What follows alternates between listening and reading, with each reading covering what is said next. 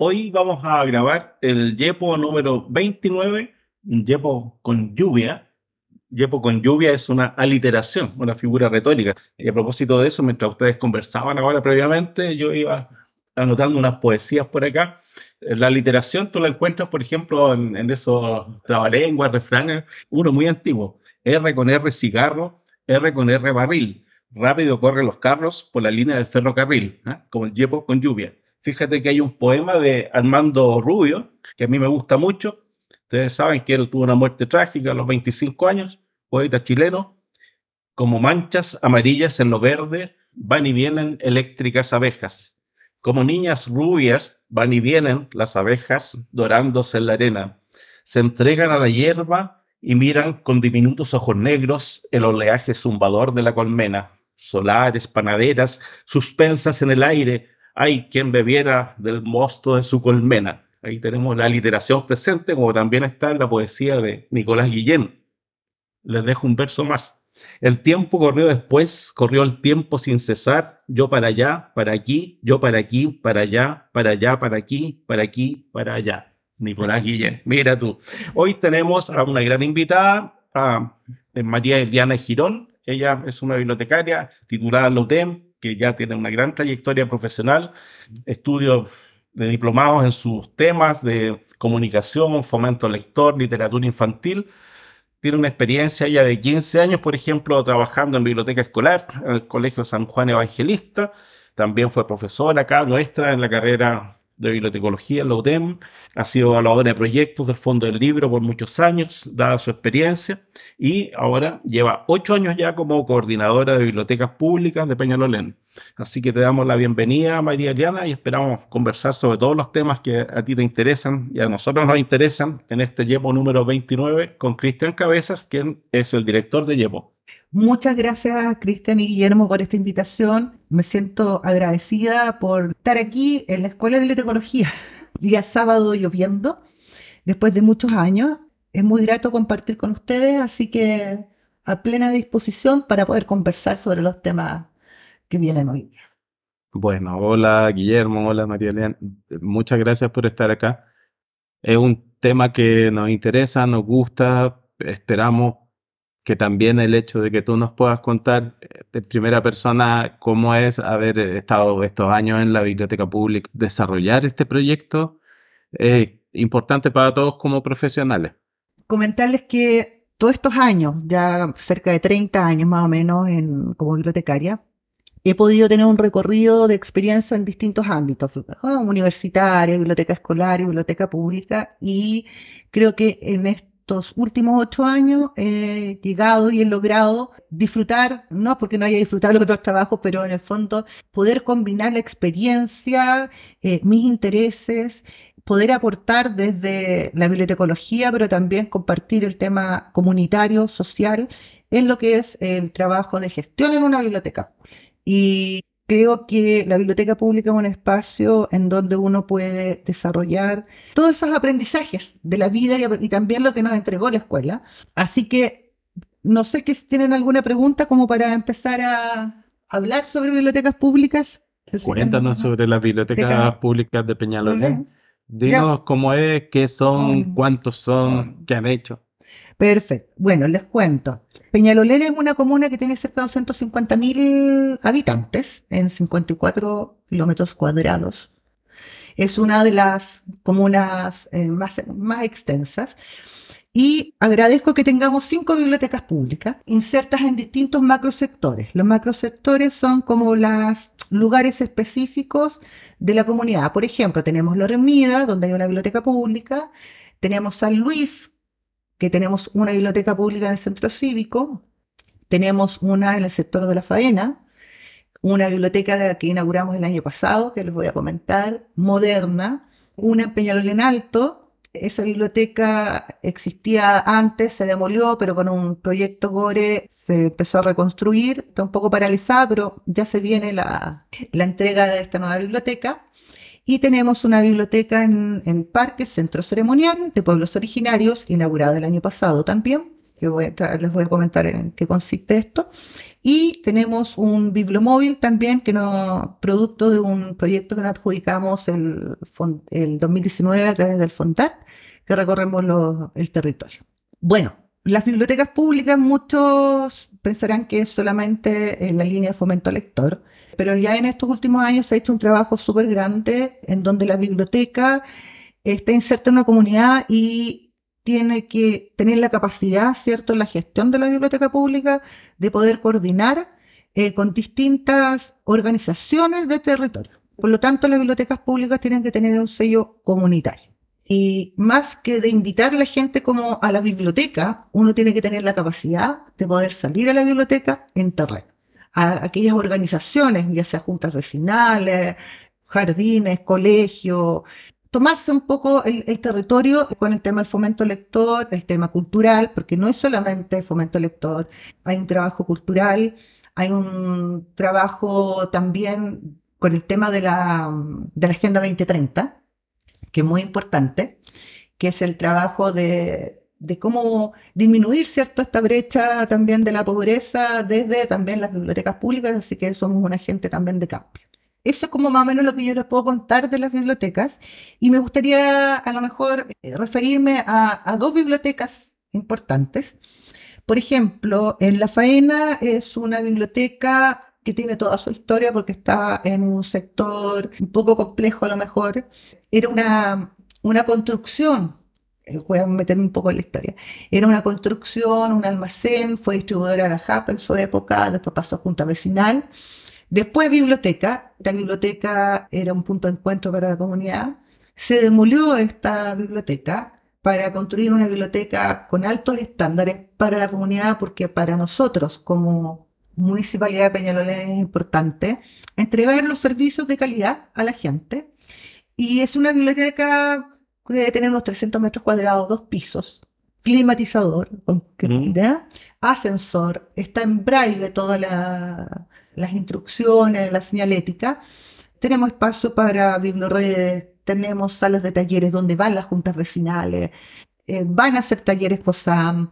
O sea, nosotros nos relacionamos con toda esta comunidad, que es lo importante. La biblioteca del centro ceremonial, yo les puedo comentar, en la primera biblioteca de la región metropolitana, que es biblioteca pública, especializada en colecciones de pueblos originarios y todas sus actividades en relación a este tema. Está emplazada en Arrieta con Tobalaba, ya en un parque que es maravilloso, de cerca de cuatro hectáreas, donde hay rucas, donde hay una laguna, donde hay moai, están representados tres pueblos originarios en el fondo que son los Rapanui, los Aymara y Mapuche. Tenemos, los invito, todos los eh, fines de semana de cada mes hay una feria gastronómica de artesanía abierta al público, gratuita, con visitas guiadas, con biblioteca abierta. Pueden ir a almorzar también. Eso es el último fin de semana de cada mes. Sí. Ya. Y nos pueden, si hay algún cambio específico, eh, después yo les que nos sigan en las redes sociales. Así que los invito a, a poder eh, conocer este lugar, es maravilloso. Y también comentarles que tenemos un bibliomóvil que recorre ciertas plazas, barrios, en general todas las tardes de la semana. Participamos de ferias de servicio, de actividades vecinales se nos invitan, jardines infantiles, colegios. Por eso el trabajo que yo decía, el comunitario y territorial, es súper importante en las bibliotecas. O sea, salgamos del espacio de confort, salgamos a buscar nuestros usuarios, nuestros vecinos. Eso ¿Cómo, cómo sientes tú o evalúas más bien la, la respuesta de las comunidades en general? Eh, tu cargo tiene que ver con gestión, claramente tienes a, a varias personas a cargo en varias unidades. Eh, entonces, ¿cómo, ¿cómo en la gestión evalúan ustedes esta rentabilidad social que se produce con estas bibliotecas como servicio? Mira, yo, bueno, estoy a cargo de un grupo más o menos grande, de 7 y 8 personas.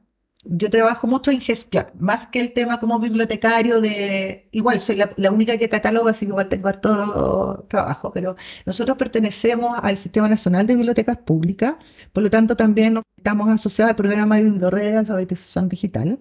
Por lo tanto, nosotros cumplimos metas, que voy para allá, metas tanto para el Sistema Nacional como metas municipales. Y eh, estos indicadores, que de repente muchos los bibliotecarios no les gusta hablar mucho del tema estadístico, pero es importante, los indicadores, los verificadores, son no solo importantes en el papel, sino que son importantes cuando uno gestiona proyectos. Y yo creo que mi, rol eh, en, este, en este cargo es gestionar recursos, ya sean recursos presupuestarios, recursos humanos, gestionar con la comunidad, gestionar con otras unidades. Esto de hacer eh, relaciones públicas, en el fondo, es sumamente importante para generar recursos y de repente no hay tantos recursos, pero la autogestión, porque tenemos que salir a la comunidad. Y insisto, los verificadores, cuando tengan que eh, presentar proyectos, ya sea Fondata o en otra línea, siempre estos estadísticas, estos verificadores son importantes para ganarse o no ganarse un proyecto. Porque eso, en el fondo, dice, sí, es sustentable este proyecto, sí, hay un trabajo detrás, por lo tanto, se merecen el proyecto. Pero es importante la gestión y también el tener el tema estadístico para poder autogestionarse y tener presentar proyectos un poco conversábamos antes de la grabación sobre la relación entre biblioteca pública y Colar o los CRA. Cuéntanos un poco cómo se da eso en Peñalolén. Mira, te cuento, existe una contraparte, es decir, una coordinadora de mm, las bibliotecas escolares de la CORMUP, la corporación es la Corporación Cierta Educación, donde hay 15 colegios que son municipales y esta coordinadora lo que hace es potenciar, ¿cierto? Y gestionar los recursos que tengan estas bibliotecas escolares. Pero así también nosotros tenemos, firmamos un convenio con la Cormu hace unos cuatro o cinco años, un convenio de alianza de trabajo colaborativo. Entonces, cada encargado de, de, estas bibliotecas que están en los macrosectores, una de sus funciones es poder coordinar con los jardines y los colegios, ¿cierto? Eh, en actividades, hemos hecho capacitaciones juntos. El tema es alinearnos en el trabajo, porque lo que es importante es poder dar un servicio de calidad, ¿cierto?, a, a, nuestros vecinos, a nuestra comunidad. Eso en relación a los colegios, a los CRAS, que hay un trabajo ahí colaborativo importante, pero también quiero mencionar un trabajo colaborativo que tenemos con los jardines. Peñalolén es una de las comunas que tiene como más de 50 jardines entre Junji, Integra, comunitarios, fundaciones. Nosotros trabajamos con la unidad de primera infancia, que son los que coordinan estos jardines, y participamos de las reuniones, ya sea cada dos o tres meses, con las directoras de los jardines, para ofrecer nuestros servicios. Nuestra oferta es cajas viajeras a los jardines infantiles, apoyarlos en los proyectos de fomento lector, hacer socios a estos niños llevar el bibliomóvil también a, estos jardines para cuando ellos lo necesiten y llevar también eh, funciones de cuenta. Estamos como sobrevalorados igual porque nos llegó una solicitud después de la última reunión de 40 jardines que querían nuestros servicios, así que estamos organizándonos para el año. Ya hemos estado trabajando en eso, pero quiero hacer hincapié en este trabajo porque en el, yo creo que funcionan las cosas así, porque Dentro de la gestión municipal, nosotros trabajamos súper alineados con las otras unidades. No trabajamos como bibliotecas separados ya de, este mundo como de municipal. Entendiendo que mm, hay bibliotecas que pertenecen, públicas que pertenecen a veces a cultura, otros que pertenecen a educación. Pero en nuestro caso nosotros pertenecemos a DIDECO. Por lo tanto, el sello que tenemos es súper comunitario. ¿ya? Y la unidad de bibliotecas trabaja en conjunto a la misma línea con la unidad de jóvenes, con la oficina de pueblos originarios, con el centro personas mayores, diversidades sexuales, Quintún o el tema de la rehabilitación, salud. Entonces, nosotros permanentemente como coordinadores de estas unidades tenemos reuniones, hacemos todas nuestras actividades también relacionadas con ellos. Las bibliotecas son espacios para usar. Por lo tanto, si hay una actividad de una pausa activa con adulto mayor, ahí está el espacio de la biblioteca que está más adecuado. Si hay un taller de escritura creativa, lo hacemos con los adultos mayores. O sea, este trabajo colaborativo es importantísimo, ¿cierto?, para poder eh, potenciar los servicios y los usos de las bibliotecas públicas tú nos contaste algo de que va a haber un evento a propósito de los bibliomóviles, ¿no? Eso es interesante saber qué va a pasar ahí. sí, les cuento. Bueno, como les comentaba, nosotros pertenecemos al Sistema Nacional de Bibliotecas Públicas y siempre, bueno, la coordinación regional está a cargo de Paulina Vidal, aprovechamos más un saludo a la Paulina, donde siempre estamos haciendo encuentros y este jueves 24 nosotros vamos a ser anfitriones en esta jornada regional de, bibliomóviles en el centro ceremonial, donde van a estar, nos van a visitar las siete comunas que tienen bibliomóviles activos.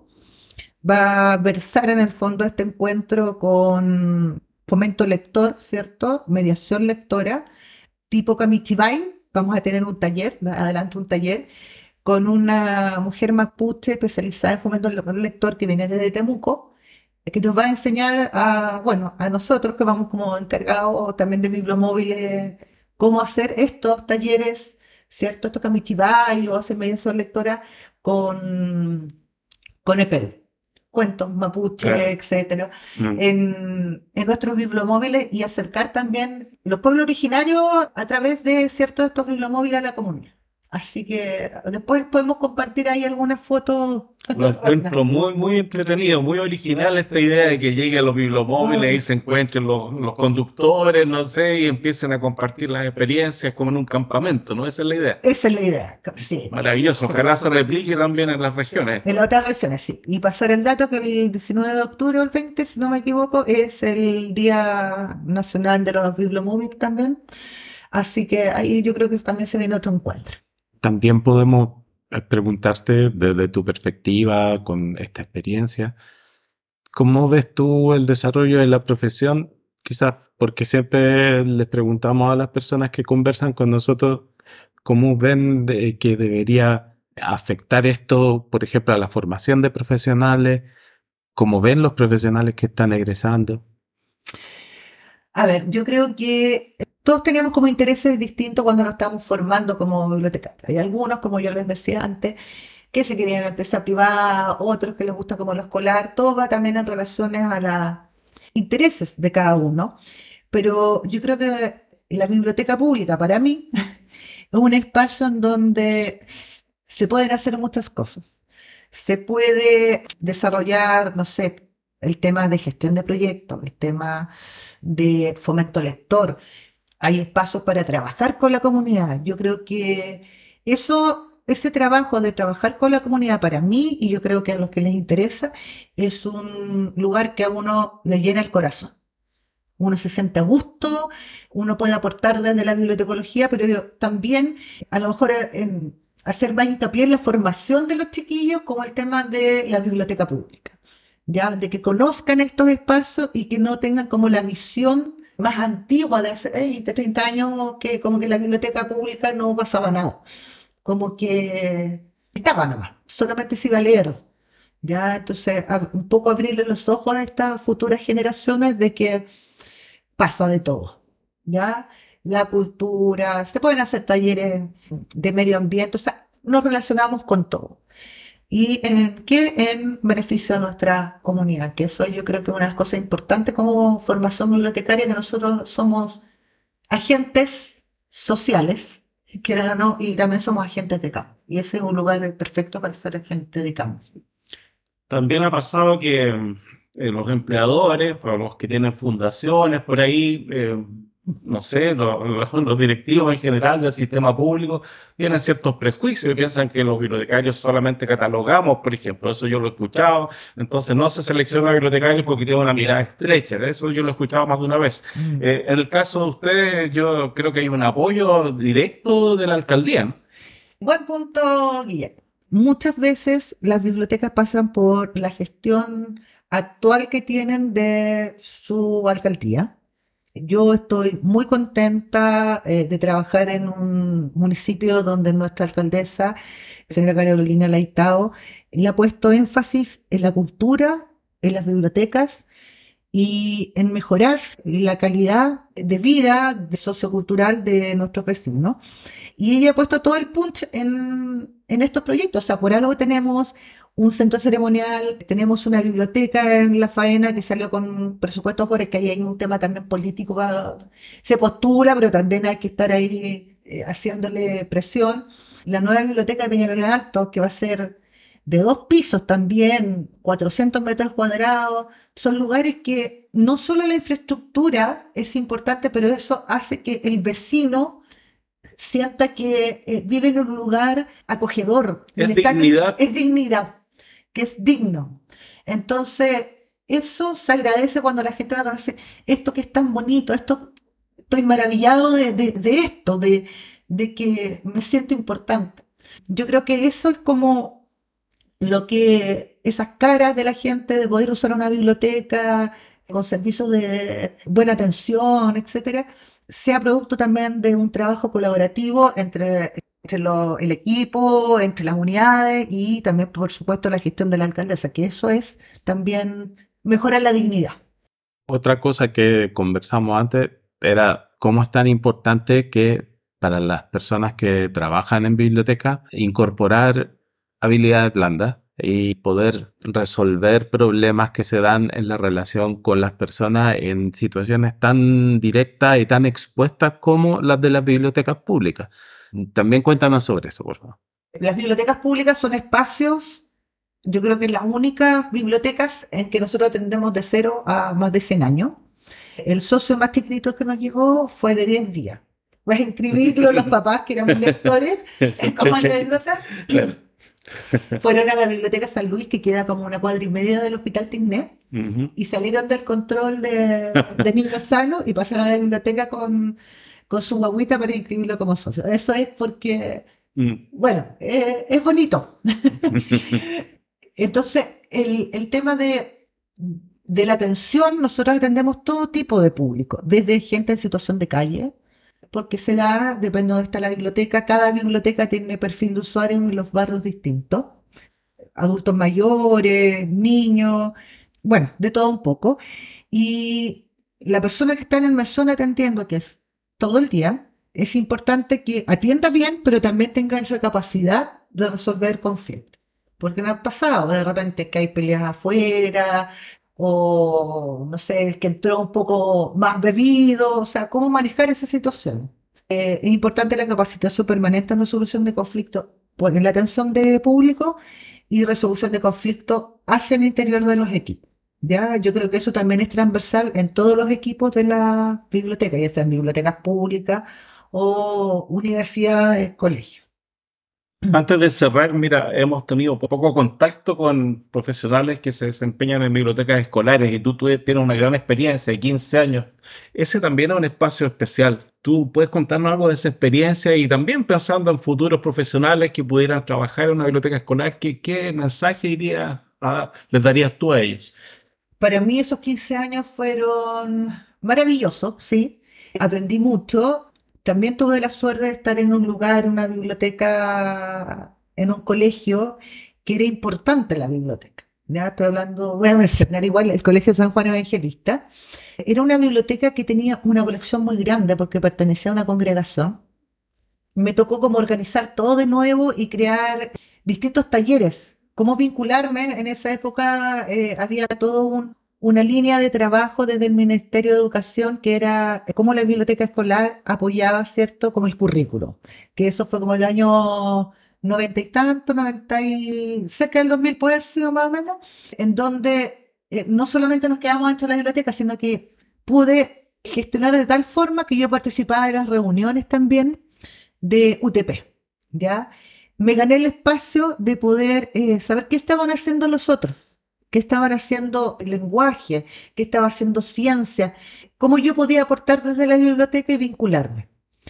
Y ese trabajo con los profesores, con, las editoriales, como saber eh, cómo yo aportar, eso fue súper valioso. O sea, también, la biblioteca uno tiene que salir de la biblioteca, sea la biblioteca escolar, la biblioteca pública, y vincularse con las personas que, que lo rodean. Y claro, hicimos hartos talleres de radioteatro, me acuerdo, con lenguaje, hicimos talleres de escritura, de cómics. Fue una súper gran experiencia la biblioteca escolar. Aprendí mucho. Muchas gracias por compartir con nosotros. Es un tipo de experiencia que es bueno escuchar porque puede ser que no todos la hayan visto tan de cerca.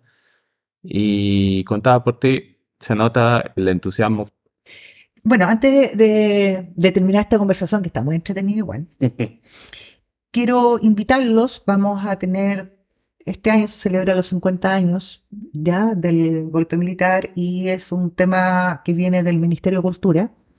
Nosotros como biblioteca pública no podemos dejar de lado esta temática y nos sumamos con una actividad a fines de mm, septiembre, ahí puede ser el 24 o 25, en que vamos a hacer una intervención artística, un recorrido de la memoria histórica audiovisual en la biblioteca de Grecia que está en la Hormida. Pueden seguir después en las redes sociales, no sé cómo lo pueden hacer, pero nos pueden seguir en las redes sociales de la Biblioteca de Peñalolén, nos buscan, tenemos Instagram, Facebook.